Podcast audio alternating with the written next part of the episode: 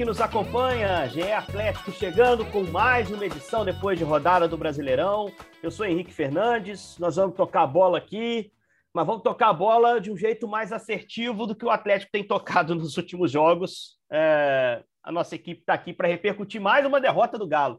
E uma derrota frustrante contra um adversário tradicional, contra o qual, com o qual existe um clima de rivalidade muito grande o Atlético perdeu para o Flamengo. O jogo foi no Maracanã. Poderia nem ser uma notícia tão relevante assim. O problema é que o Flamengo jogou com time reserva e com juniores no banco. O Flamengo todo poupado, olhando para a final da Copa do Brasil.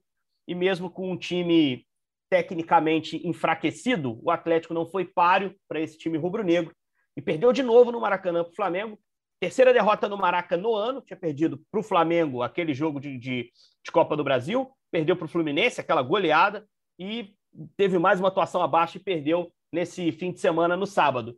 E mais uma derrota para o Flamengo, portanto, no ano. Vou começar aqui a tocar bola com o meu pessoal. Vou abrir com ele, Fred Ribeiro, Fred que é setorista do Galo. Um destaque de cada um para depois a gente aprofundar no jogo, Fred. Não sei se te peguei de surpresa. A situação é complicada, né, cara? O time tinha dado sinais positivos lá contra Fluminense e Santos. Você pensava, agora firmou o corpo, é olhar para a vaga direta em Libertadores. E aí vem dois tropeços em seguida. Ceará empate em casa, frustrante. Flamengo derrota para o time reserva. Para o time reserva do Flamengo, né, Fred? Tudo bem? Pois é, Henrique. É, o cenário não é nada positivo. Pelo contrário, né? acho que o Atlético batalhando tanto para entrar nesse G6, tinha a chance de pelo menos dormir na sexta colocação e agora precisa olhar para trás porque vem o Fortaleza, o América perdeu, o Botafogo perdeu, mas o pelotão de trás está se aproximando cada vez mais e agora o Galo tem um adversário direto Fortaleza, que era lanterna do Campeonato Brasileiro no turno, na virada do turno para o retorno. E o Galo era o quarto colocado, agora se encontrando na tabela para a gente ter a ideia do desastroso segundo turno do Galo no Brasileiro.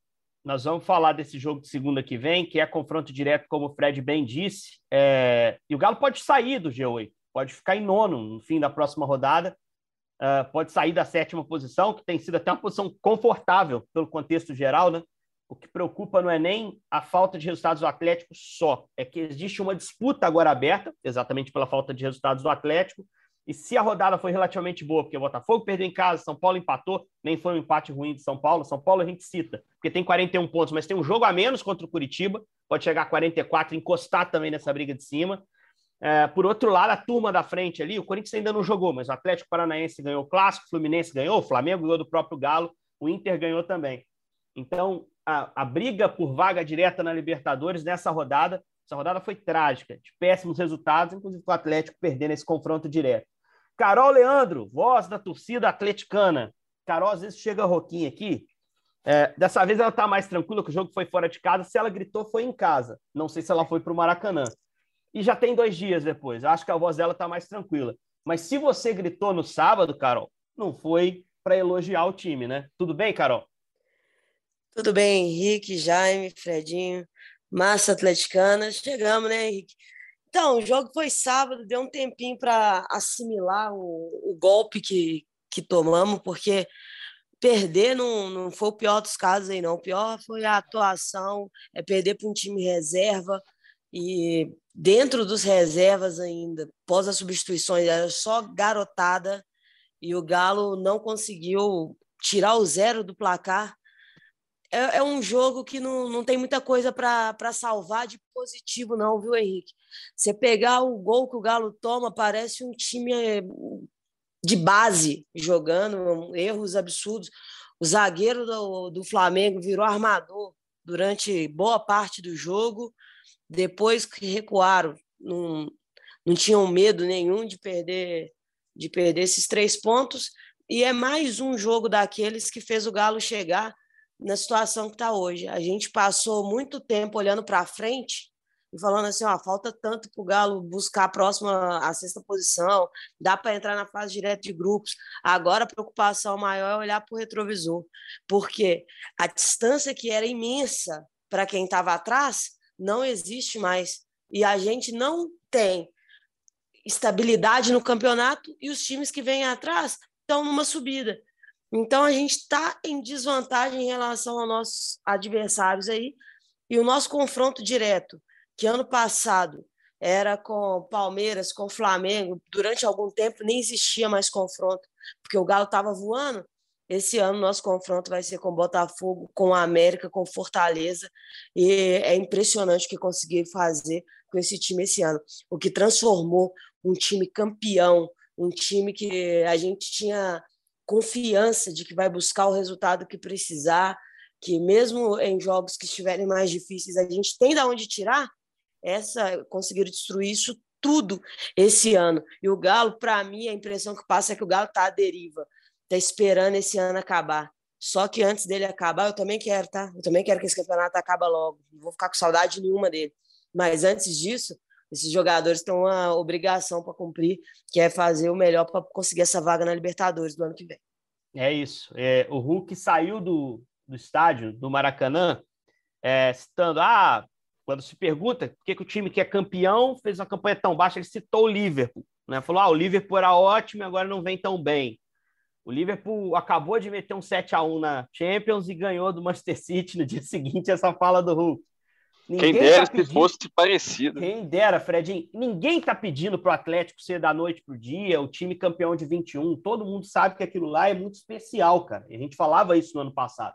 A gente quer que o time jogue bem em alguns jogos, assim. Entregue algumas vitórias até inesperadas, né? Como foi até contra o Fluminense, né? Mas o que não pode é o regular do Atlético serem atuações ruins. Não é Jaime Júnior, meu companheiro de várias jornadas, Queria que você falasse um pouquinho desse jogo, pode falar mais detalhadamente. Vamos começar a tocar a bola aí sobre esse Atlético 0, Flamengo de Everton Cebolinha 1. Um.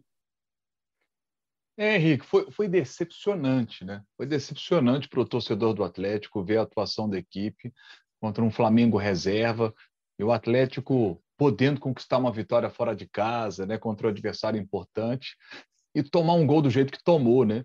Pô, aquele cruzamento do Fabrício Bruno ali para a área, Poxa, eu sou muito fã do Everson, acho um goleiraço, mas nessa ele falhou, né? Ele acabou é, saindo mal do gol, ficou no meio do caminho. Já vou te cornetar, cornetar mais ou menos, tá? Porque eu concordo que o Everson não foi bem, mas o Guga foi pior que ele no lance. É, não existe é. marcar tem, como tem o Guga marcou.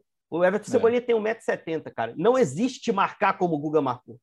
Não existe o Guga entregar a jogada para o atacante do Flamengo numa bola que é colocada em elevação, essa bola tem que ser toda do defensor. O lateral não pode marcar nas costas do atacante. Ele deu a preferência da jogada ao Cebolinha. É como se o Guga não tivesse jogado no lance. E ele estava marcando o Cebolinha. Era a função dele. Lateral bate com ponta. Desculpa, Jaime. É, é, eu tenho um, um, colega nosso que fala que quando ele usa o termo que eu não vou usar, né? Mas quando você faz uma, uma coisa errada, né? Ela não vem desacompanhada, né? Então tem o, o erro do Guga e, na sequência, o, o, do Everson. Né? Se ele tivesse ficado no gol, aquela cabeçada fraca ele pegaria sem problema. Mas o erro do Guga, na sequência, o erro do Everson, e sai ali o único gol do jogo. Né? É, eu, eu achei que. O Cuca citou na coletiva, por exemplo, o Atlético finalizou 14 vezes, o Flamengo 7. O Galo teve 10 escanteios, o Flamengo não teve nenhum. É, mas o Atlético buscando muito o jogo aéreo, né? Quando o Atlético começa a buscar muito o jogo aéreo, porque por baixo a situação está mais difícil. Aí o Keno teve uma atuação abaixo daquilo que a gente sabe que ele pode produzir. Né? O Hulk foi muito bem marcado ali, o Fabrício Bruno estava na cola dele. Então o Atlético não conseguiu produzir. Agora, é, o, o, que, o que me chama muito a atenção é, é o baixo desempenho do Zaratio. Né? O Zaratio não está no momento legal, é um baita de um jogador, joga muito o Zaratio, mas é impressionante como ele não está no momento legal. Tem aquela questão da lesão dele, gerou uma, uma fibrose, né? É quando você tem lá o, o, os músculos, o músculo cicatriza, né? Aquela cicatriz ali do, da, da colar, vamos citar num termo mais popularesco assim, né? O músculo colou e na, no meio do músculo ele fica aquele, aquela fibrosezinha, né? Aquela cicatrizinha ali é, mais elevadinha. Que é uma fibrose, que incomoda o jogador, né? Não sei até que ponto que isso pode estar incomodando o Zarate, mas ele não está não tá rendendo legal, né? E, e, a gente vê o Atlético jogando. Olha, é, em 2017, o Atlético precisava terminar em oitavo Campeonato Brasileiro para ir para a Libertadores da América. E terminou em nono. Vocês vão se lembrar, a Chapecoense, naquela oportunidade, conseguiu se classificar para a pré-Libertadores num G6 que virou G8. Esse ano, o G6 deve virar G8, né? E está com muita cara de que o Atlético vai decepcionar a torcida como em 2017, ficar aí no ONU e ficar fora dessa Libertadores. É incrível como o Galo está tá vacilando, sabe? Carol citou bem como o Atlético eh, tinha uma gordura boa e agora essa gordura foi para o espaço. E pega agora um Fortaleza. Ô, gente, Fortaleza 29 pontos no retorno, é a segunda melhor campanha. O Atlético tem a 12 segunda melhor campanha do retorno, sabe? É, enquanto Fortaleza fez 29 pontos, o Atlético fez 15. Fortaleza fez quase o dobro de pontos do Atlético para a gente entender esse momento do Galo, sabe? E o Fortaleza vencendo a próxima rodada passa o Atlético, empata em pontos e passa no número de vitórias. Então, assim, o momento do Atlético é muito delicado. E depois do Fortaleza tem um jogo com o Juventude em casa. É o pior time do campeonato, uma pior time do campeonato. Tá muito mal o Juventude. E hoje eu olho para esse jogo, sabe? A gente que gosta de brincar no cartola, sabe? Uma situação normal era para botar o time inteiro do Galo no cartola, sabe? Vou fazer isso não, porque o Galo não me passa confiança. Não ganhou do Ceará, que é o terceiro pior time do retorno. Será que vai ganhar do Juventude? O Galo não passa essa confiança para gente. Ô, ô Fred, para não dizer que não falei das flores, e para ser justo na análise, como a gente sempre procura procura ser. Eu acho que o Atlético no segundo tempo jogou bem melhor que no primeiro, assim. Acho que as mexidas do Cuca melhoraram o time. Teve um momento, eu estava no Maracanã, que eu senti o Flamengo. Pavon, né? Isso, o Flamengo sofrendo muito já, com muita dificuldade para fazer o jogo dele, mesmo ganhando por 1 a 0. O Flamengo tinha a oportunidade de contra-atacar bem, tinha Marinho, tinha Everton Cebolinha. Porque a gente fica falando do time reserva do Flamengo aqui, claro que tem um pouquinho de pilha, porque eu coloco o Atlético no patamar do Flamengo, em termos de investimento e relevância hoje no futebol brasileiro. É, e aí você tem que pagar essa conta dessa, desse prestígio que a gente oferece ao Atlético. Mas o time reserva do Flamengo é um time de boa campanha dentro do brasileiro, que empatou, por exemplo, com o Palmeiras fora de casa. É, é um, time, um time chato, um time ganhou um clássico contra o Botafogo no Newton Santos. É um time bem com boas peças. O Flamengo ainda tinha o João Gomes, tinha o Santos, que são titulares do time. O João Gomes não joga a final da Copa do Brasil. Tinha uma dupla de zaga para mim que joga na imensa maioria dos times da Série A, com Pablo e Fabrício Bruno, tinha o Marinho e Cebolinha. O Atlético, em algum momento do segundo tempo, controlou muito bem esse time e talvez tenha esbarrado numa boa atuação do Santos. É, como é que você viu, Fred, o jogo? Você concorda que, que assim, teve ali um momento em que pareceu que o time poderia reagir, o time não soube aproveitar esse momento para converter chances, que tem sido um problema é, meio que crônico desse Atlético do Campeonato Brasileiro 22? Pois é, Henrique. O segundo tempo, o Atlético teve posse de bola, praticamente controlou o jogo. O Everson não teve nenhuma grande defesa no momento de tensão. Acho que o Flamengo também se sentiu mais confortável com esse tipo de, de situação que vem sendo uma pedra no sapato do Atlético. Quando o Galo tem a posse de bola, é um ataque que não está com eficiência em dia. O Cuca falou sobre a contundência ser um problema desse, desse atual time. As mexidas do Cuca acho que foram, foram válidas, ele coloca dois pontos de origem, o Pavão na esquerda e o Ademir à direita, tira até o Otávio, né, recua o Zarate para fazer uma equipe mais ofensiva. É, aí você tem alguns lances que acredito que foi até mais erro do Marinho, que corta duas bolas estranhas, uma quase que o, que o Nath consegue alcançar. O Santos é um baita de um goleiro, então acredito que ele também foi um, um ponto à parte aí para ajudar a entender essa derrota do Atlético mas é um ataque muito fraco, né? O Hulk, todo mundo sabe que não está no seu melhor nível físico, ainda tem problema na panturrilha, é uma lesão, o Jaime falou da fibrose do Zarate, a panturrilha é uma lesão complicada, né? Porque é um músculo que o atleta usa o tempo inteiro para arrancar, para mudar a rotação. E o Hulk Fred, tem esse eu sou, problema. Eu sou um peladeiro, tá? Minha panturrilha é pequenininha perto do Hulk, mas eu já tive um problema semelhante tive um problema semelhante brincando de bola, batendo pelada. E tô, tô, passei dos 30, meu irmão. Aí é, não me preparo adequadamente. E quando eu fui tratar, tentei tratar direitinho, o que a fisioterapeuta me falou foi exatamente isso: é uma lesão traiçoeira, você tem que esperar o máximo para voltar. E o Atlético, nessa fase, o Hulk não consegue oferecer isso. Você percebe um Hulk. É, você percebe um Hulk sem arranque, sem confiança para fazer jogada. Você fica o tempo todo com medo de, como diz no linguajar do futebol, abrir de novo. E o Hulk é um cara que, que, precisa dessa força, né, Fred? No espaço curto, superar um adversário. Quanto o Flamengo, teve uma bola que ele pega no primeiro tempo com relativo espaço, ele chuta direto. Uma bola que ele podia arrastar um pouco mais, levar, às vezes, encarar o zagueiro. Tem uma bola que o Fabrício Bruno fica de mano com ele. Você no ano passado, ele passa com a bola, passa com as pernas por cima do Fabrício, entra na área e define. E ele não, não conseguiu, não teve arranque, velocidade necessária para isso essa parte física do Hulk, eu acho que pesa muito para o momento ruim dele. Ele admitiu isso depois do jogo, né, Fred? É, ele falou que é uma. Ele admitiu que não está 100% curado e acredito que não esteve em nenhum desses jogos depois da lesão. Fez gols importantes contra o Fluminense, contra, contra o Santos, mas o Hulk, com esse problema na panturrilha, acredito que ele fica muito abaixo tecnicamente também. É, mas é um momento do time, Henrique e amigos, que a gente vê assim, claramente uma falta de confiança, uma falta de, de, de técnica mesmo, uns erros de passes bem estranhos.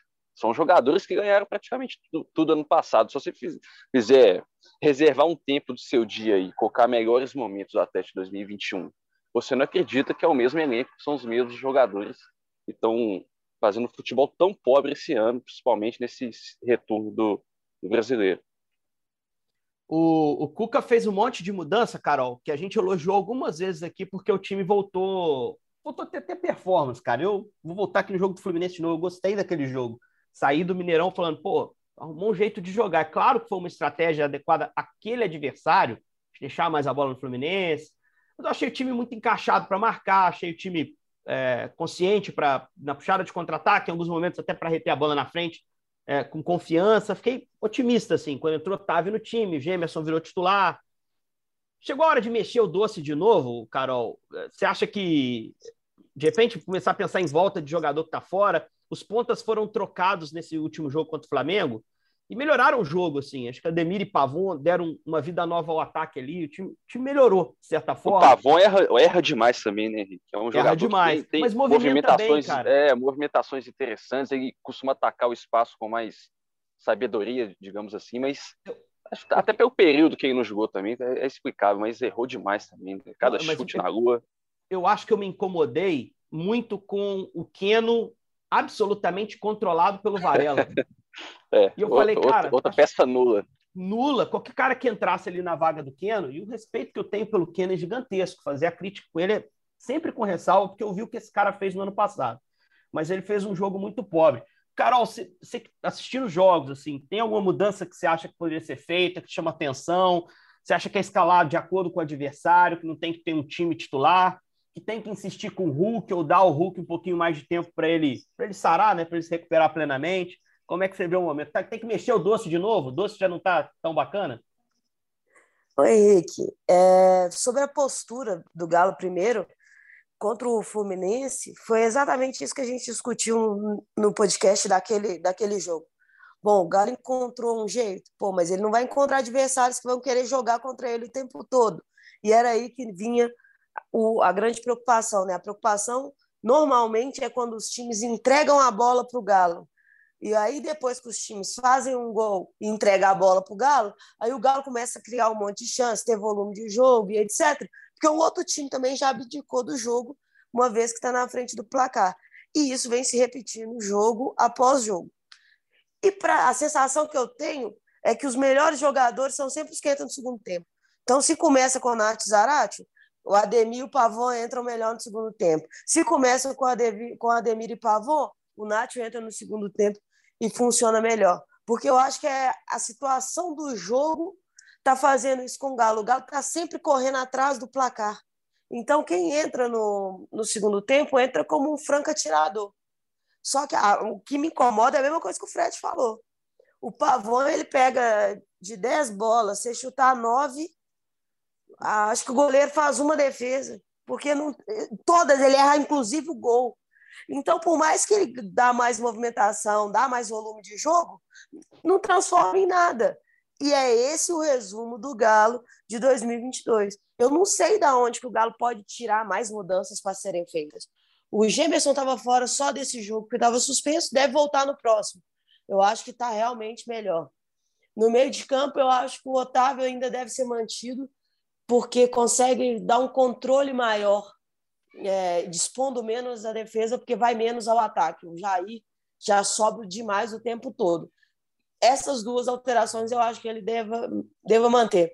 O Agora, Otávio, o Otávio, você não acha, o Otávio, você não acha que, de certa forma, piora o Alan, não? Piora porque troca de posição, né? Porque aí o Alan começa a ser Isso. esse segundo volante que sai mais. Só que o problema é que tanto o Alan quanto o Jair estavam fazendo isso demais, jogando juntos aí. Jogando junto, todo jogo tem o Alan na beirada da área, chutando de fora da área, ou o goleiro defendendo, não chutando para fora. Então, a defesa estava ficando muito exposta. E eu acho que talvez o Cuca deva pensar nessa, nessa alteração, talvez um Jair com, com o Otávio, já que o Jair já vai sair muito mesmo. E chegou a hora de parar e olhar para o Zaratio com a, o desempenho que ele está tendo na atualidade. Porque todos nós temos memórias boas com todos os jogadores desse elenco. Mas o momento do Zaratio não é bom. O Zaratio não está jogando Nada. O último jogo a gente falou, gente, nem, não dá nem para ver o Zarate em campo. Sábado a mesma coisa. E o Zarate ficou até o final, mudou de posição. No final estava até entrando mais na área, mas estava até o final, mesmo estando mal. Então, talvez essa insistência em algumas peças não sejam positivas ao Galo. Hoje, talvez já que a situação física, tanto do Zarate quanto do Hulk, pode comprometer o desempenho deles, segura mais. É melhor ficar mais duas semanas sem os dois em campo e quando voltarem, voltarem na ponta dos cascos, prontos para jogar o futebol que a gente sabe, do que ficar forçando eles jogo, jogo a jogo e eles não conseguem entregar nada, vai piorando a situação do time jogo após jogo.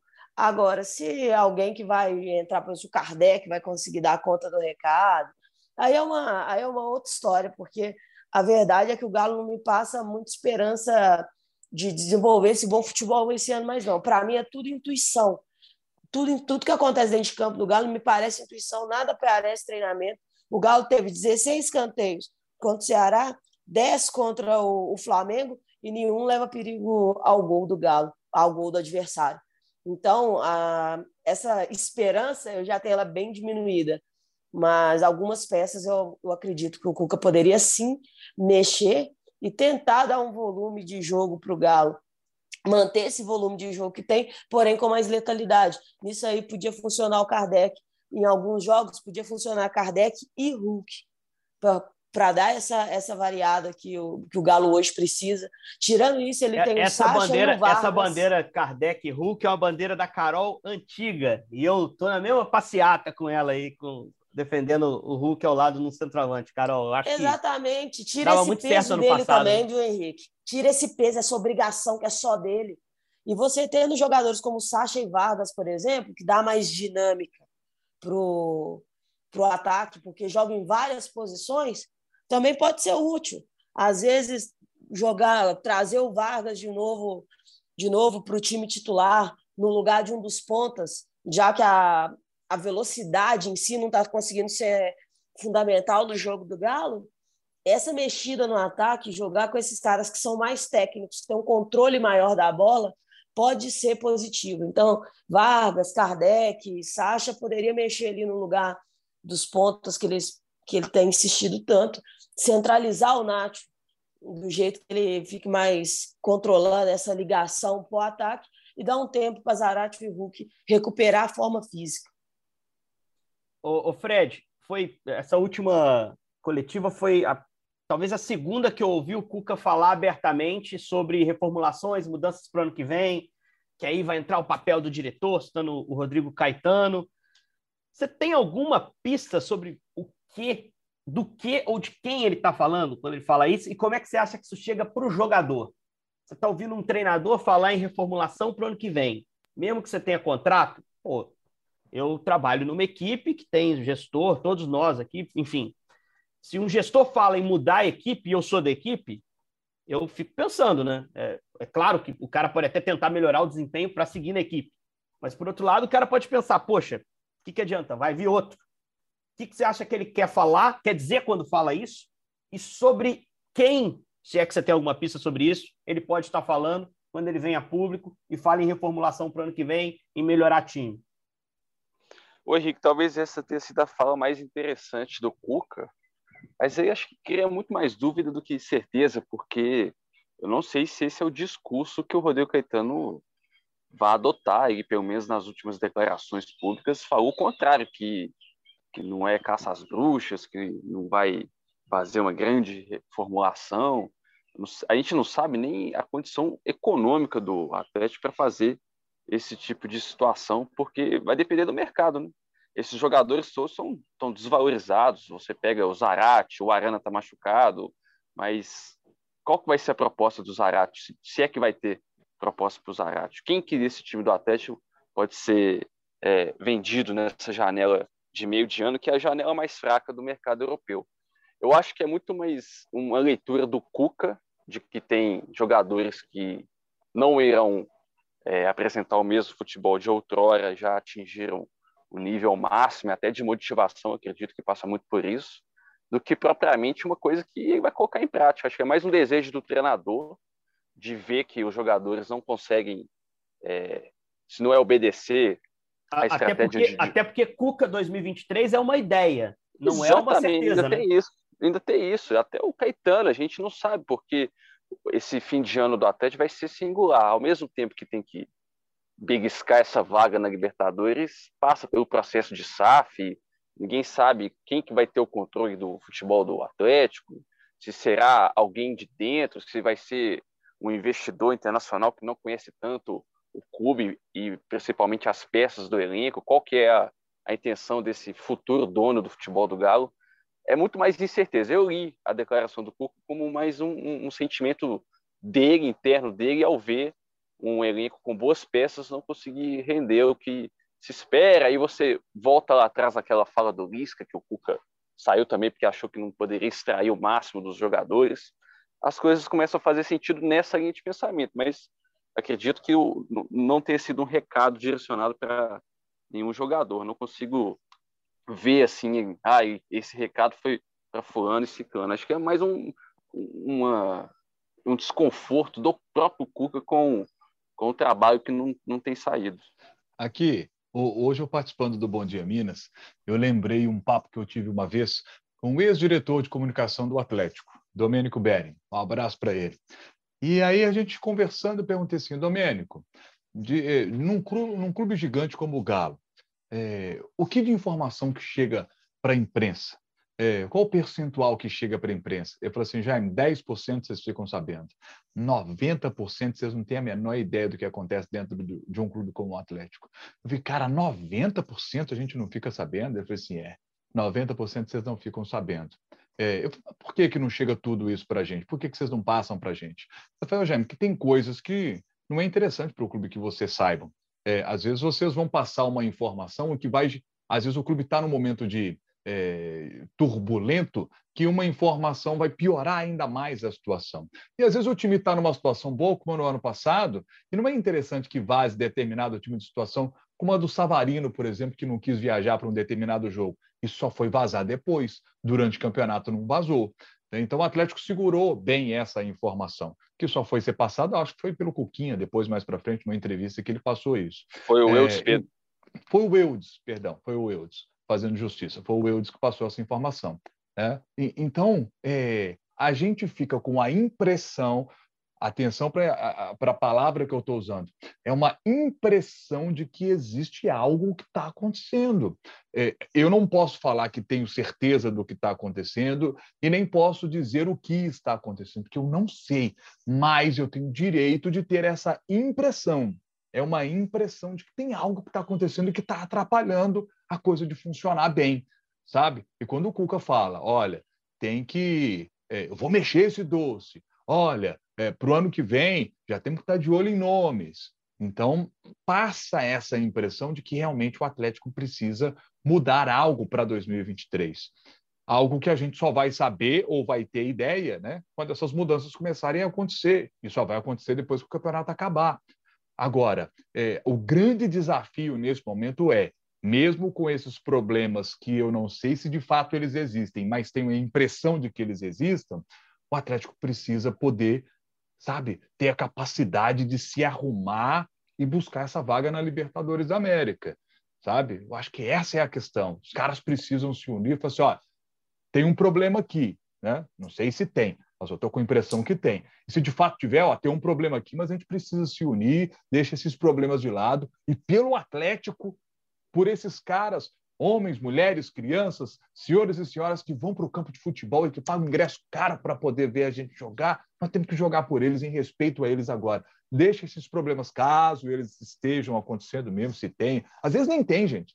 Às vezes nem tem. Rodrigo Caetano chegou a citar, por exemplo, o Galo entrou nessa temporada muito com foco na Libertadores. E a gente falou isso demais, nos nossos podcasts, demais. que a gente tinha essa impressão, né? Foco demais na Libertadores. E aí deixou o, o brasileiro. E, e, a, e, a, queda na Libertadores deixou uma sensação de incompetência nos jogadores muito é, grande. Pela, pela é de... maneira como foi. E os caras passaram a duvidar, a se questionar muito mais. Eu acho isso, tá, Jane? E até porque ela veio casada com a frustração do retorno do Cuca não ter trazido o melhor nível de alguns jogadores, é. individualmente. É... Então, eu acho que tem muito isso, sabe? A gente fica com essa impressão de que tem algo, às vezes não tem. Às vezes é muito só, é mais essa questão. Um time que estava focado na Libertadores, que tinha esse objetivo, sabe? Ganhou o brasileiro ano passado, agora vamos para a Libertadores. E a Libertadores não chegou.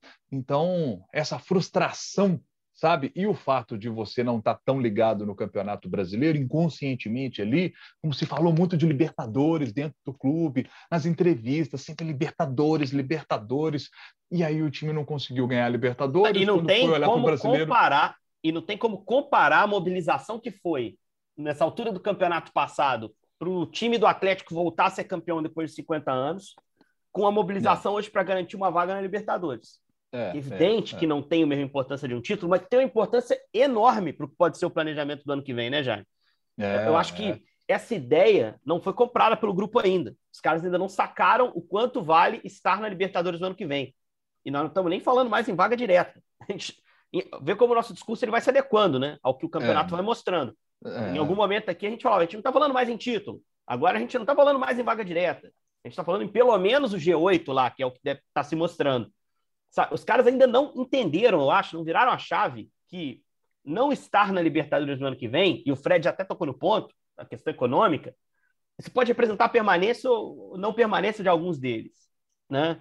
Então, é, é, é isso que tem me preocupado, assim, eu não estou dizendo que os caras estão trabalhando mal, é, eu não estou dizendo que eles não estão se dedicando, mas existe uma questão de foco que no ano passado era exaltada, né? Os caras, quando foram campeões no ano passado, quando eram perguntados, eles iam falar em quê? Nosso grupo queria muito, nosso grupo se fechou.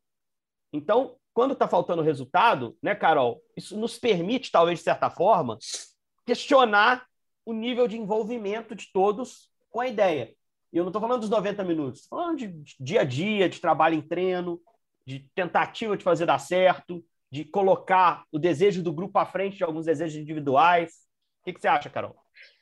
Então, eu estava tava pensando aqui sobre essa impressão, já falei isso uma vez, o fato de que o Cuca não, não exponha é, os problemas na, na coletiva, e eu entendo por que, que ele vai fazer isso, é óbvio que ele não vai chegar aqui e, mass e massacrar todos os, os atletas dele, nos deixa na condição de supor qualquer coisa, já que não tem a informação, a gente fica com a impressão que nós temos das situações.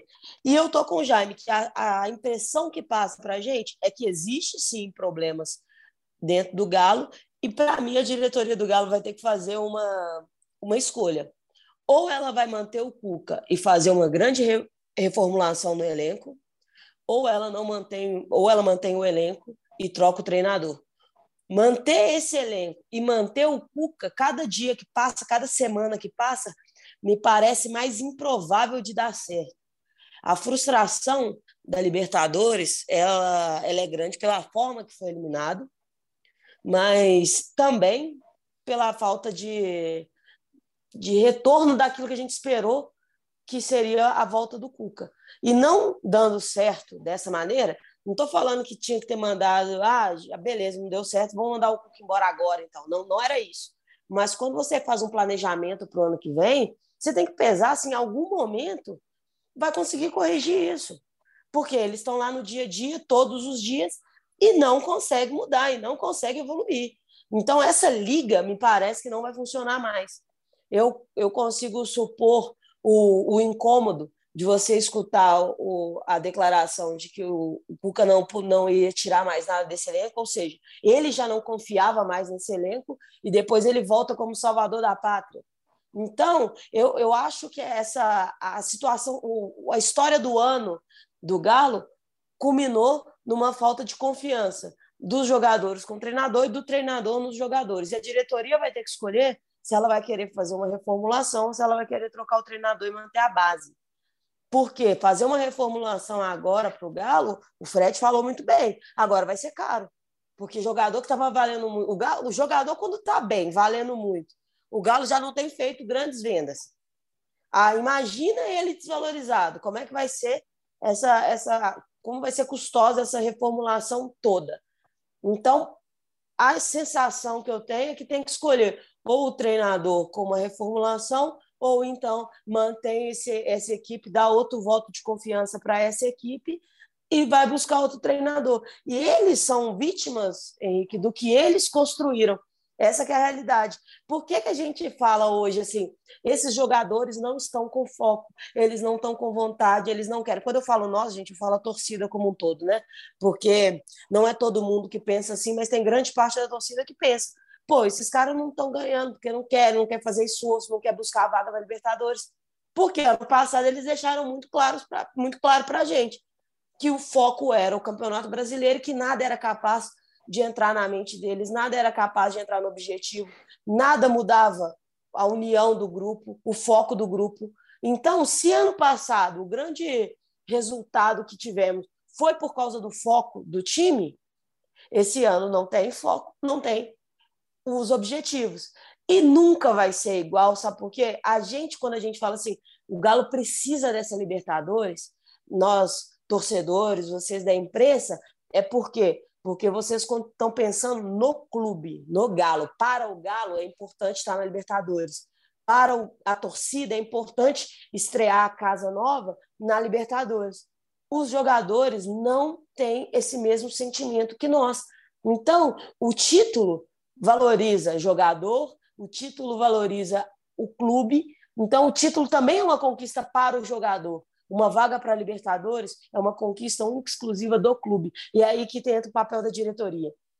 A diretoria do Galo precisa estar presente, precisa deixar muito claro para todos eles que o objetivo deve ser conquistado, que deve manter todo o foco que for possível nesse objetivo, porque é um importante para o clube. Algumas coisas você não precisa conscientizar ninguém. Outras você precisa conscientizar da importância que isso vai ter. Estrear o estádio na Libertadores é muito importante para o clube e que faça eles entenderem disso.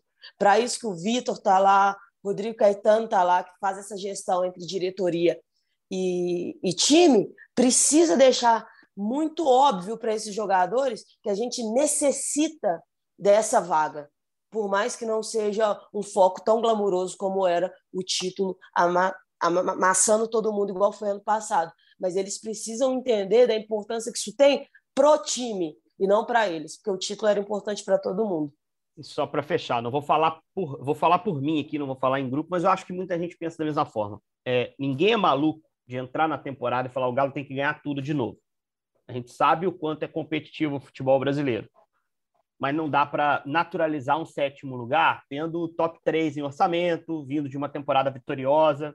Você olha o desenho das, das, das ligas internacionais, você tem lá o Big Four, Big Five, Big... os times que normalmente chegam. Eu achei que o Atlético, com o que mostrou no ano passado, o investimento que tinha sido feito, relação com a torcida, com o estádio reaberto, é, possibilidade de novo estádio, que vai se confirmar. Eu achei que o Atlético ia se consolidar numa prateleira de briga em cima, como o Palmeiras tem vivido, como o Flamengo tem vivido. Eu posso ter me enganado. Eu hoje admito que eu posso ter me enganado. Porque o Atlético hoje é o sétimo colocado, gente. Se fosse em qualquer liga do mundo, os times mais competitivos no sétimo lugar, o questionamento seria muito forte. Por isso esse questionamento se faz. Né? E aí, quando você entra numa temporada imaginando o time na prateleira do Flamengo, e você pede para os reservas do Flamengo, com o seu time titular, olhando só para o brasileiro, precisando de um resultado, a luz de alerta, cara, não é vermelha mais, ela é roxa, assim. O negócio está muito claro. né? Que, pô, alguma coisa, o trabalho se perdeu de uma forma ampla. E isso precisa ser corrigido. Para a gente fechar, a gente já está estourando em muito programa. Fred, segunda-feira, Fortaleza, Castelão, 8 da noite. Suspenso não tem, né? O Gemerson, inclusive, volta. Os lesionados Perfeito. continuam. E fica uma dúvida sobre o Keno, né? O Keno saiu com o tornozelo com problemas, saiu mancando no intervalo do jogo lá no, no Maraca, né?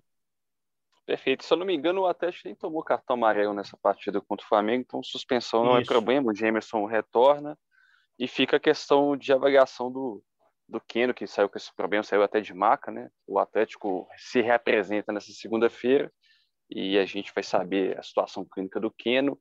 O Hulk voltou e o Mariano também, né? Bom destacar que o Mariano estava lesionado na coxa e, e foi entrou no lugar do Guga na reta final do jogo.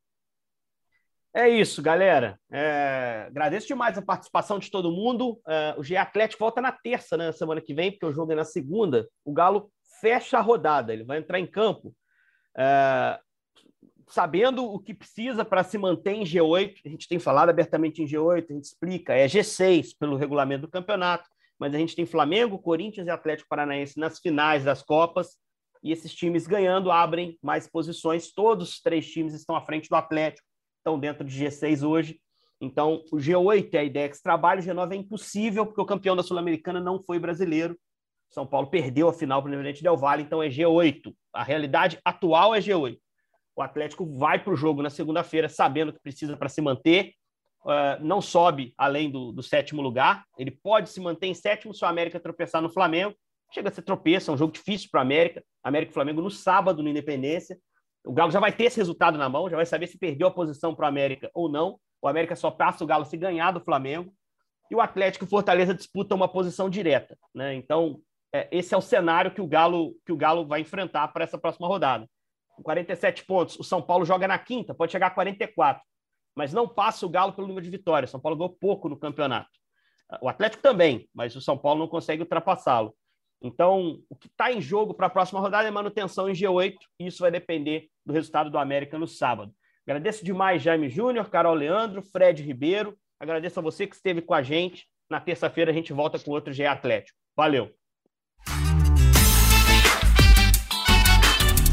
Apita pela última vez!